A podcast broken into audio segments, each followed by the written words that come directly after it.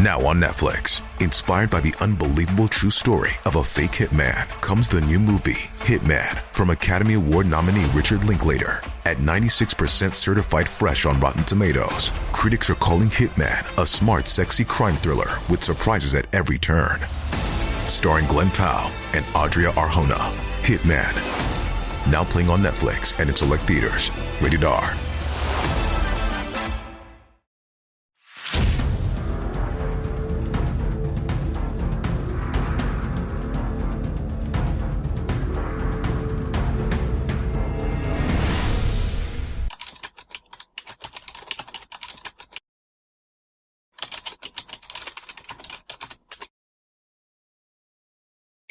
はい、皆さんこんにちは。話題の事件へようこそ。今回の考察は、未解決事件、砂浜圭介くん失踪事件です。この事件は、知的障害者施設から当時15歳の少年が忽然と姿を消した事件ですが、現在も全く行方が分かっていません。自発的失踪の可能性が高いとされていますが、公開されている情報が少なく、事件性を指摘する声もあります。一体、この少年はどこに消えたのか。まずは、事件概要からどうぞ。事件概要。2008年2月11日午前8時頃、北海道伊達市にある知的障害者施設に入所する砂浜圭介くん当時15歳が突然行方不明になった。圭介くんは行方がわからなくなる前日、母親に苫小牧のゲームセンターに行きたいと話していたため、警察は目撃情報などを求めているが、未だに圭介くんの足取りは分かっていない。この事件は失踪当初から情報が更新されておらず、なおかつ公開されている情報が少ないため、全くと言っていいほど事件に進展はないと見られており、何かしらの事件や事故に巻き込まれた可能性も否定できないとの見方も多い。さらに、失踪時、真冬の朝にもかかわらず、圭介くんはジャンパーなどの上着を羽織っておらず、お金を持っていなかったとの情報もあるため、安否が心配される中、失踪からすでに14年という長い年月が経過している。現在も北海道警察のホームページで情報提供の呼びかけを行っているが、行方につながる情報はなく、圭介くんの行方はわからないままとなっている。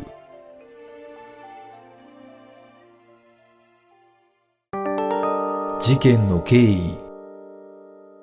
圭介くんは2006年10月に伊達市にある知的障害者施設に入所し、そこからスクールバスで室蘭市内の養護学校に通っていた。失踪前日2月10日午前11時50分頃、圭介くんは胆振管内白老町にある自宅に電話し、母親当時34歳に苫小牧のゲームセンターに行きたいと話し、母親は迎えに行けないからと説得して断っているが、その時の圭介くんの様子は、言うことを聞いていないようで、いつもと感じが違ったという。案の定、この電話の後、圭介くんは施設を抜け出し、約1時間後、国道37号線を苫小牧方向に歩いているところを職員が発見し、連れ戻している。2月11日午前8時頃、圭介くんがトイレに行くところを目撃されているが、これを最後に行方がわからなくなった。このことに関して圭介くんの母親は前日に前兆があったのにどうして気づいてくれなかったのかと施設職員の対応に疑問を感じたというが職員によると前日に連れ帰った後は外に出たがる様子もなく前兆とは思えなかったと話している実はこの施設の玄関は日頃から鍵をかけておらず出入りは自由となっていたが圭介くんはこれまでに勝手に抜け出すことはなかったというしかし圭介くんが抜け出していないとしても、外部から何者かが施設内に入った可能性は否定できず、誘拐の可能性を指摘する声もある。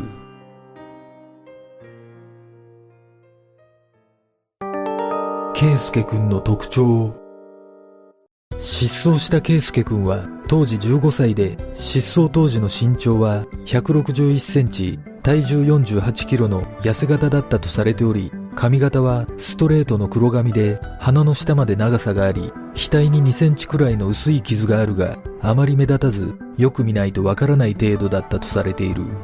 また、失踪時の服装は黒のジャージと黒いズボンに紺色のスニーカーを履いていたが、北海道の真冬には軽装すぎるという姿だった。圭介君は細身で長髪だったため女の子に間違われることもあったとされ話をするときによく耳を触る癖があり鏡に映る自分の姿をすごく気にするタイプで多少言葉の受け答えに難があるものの会話は可能だったという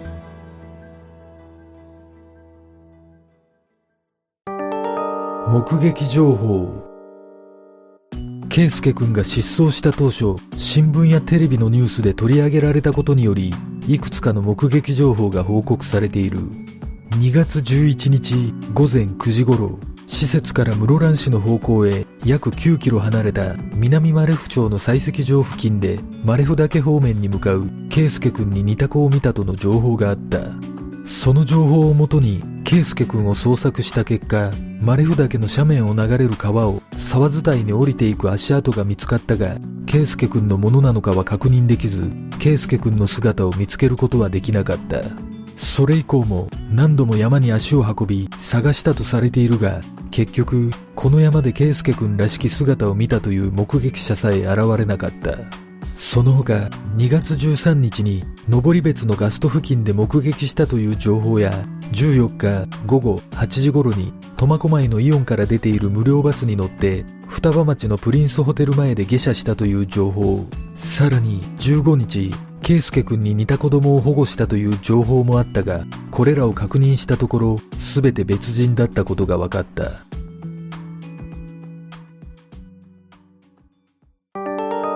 類似事件。実は、圭介君が失踪した約1年前の2007年2月5日、岩手県盛岡市の養護学校に通っていた小学1年生の男児、滝村隆則君当時7歳が行方不明になる事件が起きている。失踪当日午前11時40分頃、この日は学校が休みだったため、高則くんはデイサービスで利用していた NPO 法人の男性職員と共に他の児童2人と一緒に河川敷で雪遊びをしていた。しかし男性職員が他の児童に気を取られていた数分の間に高則くんの姿が見えなくなり男性職員らが1時間ほど周囲を探したが見つからず警察に通報した。通報を受けた警察はすぐに高則くんの捜索を始めたが発見できず翌6日には約120人体制で現場付近を中心に検問や聞き込みを行いさらにボートやヘリコプターで川の周辺を捜索したが結局高則くんを発見することができなかった。その後高則くんの両親が NPO 法人と男性職員に対し監督責任を怠ったとして損害賠償訴訟を起こし裁判の結果 NPO 法人に300万円男性職員に180万円の支払いを命じる判決が下っている。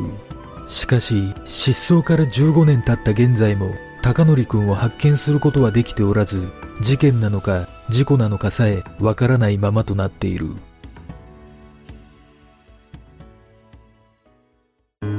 事件の真相とは失踪の約1ヶ月前、圭介君は伊達市内の高等養護学校を受験していたため、失踪の2日後に合格の通知が届いていたとされているが、合格祝いもできないまま、14年という長い年月が過ぎ、圭介君が生存しているとすれば、現在29歳となっている。失踪当時の気温は日中でも氷点下となっていたため、事故の場合、生存の可能性は極めて低いとされているが、徒歩で移動できる範囲に、圭介君と思われる遺体などは発見されていない。圭介君の母親によると、失踪の約2ヶ月後、施設から捜索を打ち切りたいとの話があったとされ、施設の無責任さに納得できない思いを語っており、全くと言っていいほど情報がない中、あてもなく家族で捜索を続けたが、圭介君の行方にたどり着くような手がかりを見つけることはできなかった。果たして、圭介君は一体どこに消えたのか、事件に巻き込まれた可能性はあるのか、この事件の真相とは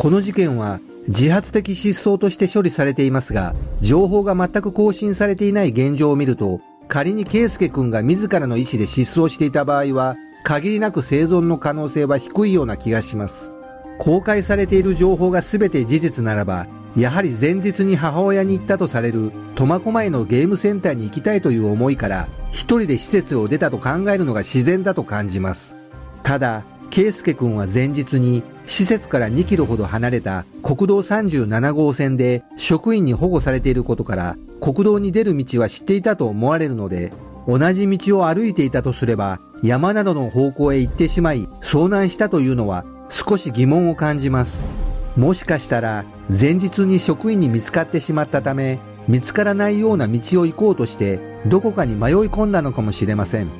いずれにしても圭介君の施設から苫小牧までは相当な距離があり徒歩で行けるような場所ではないという点が少し引っかかるため事件に巻き込まれた可能性というのも完全には否定できないような気がします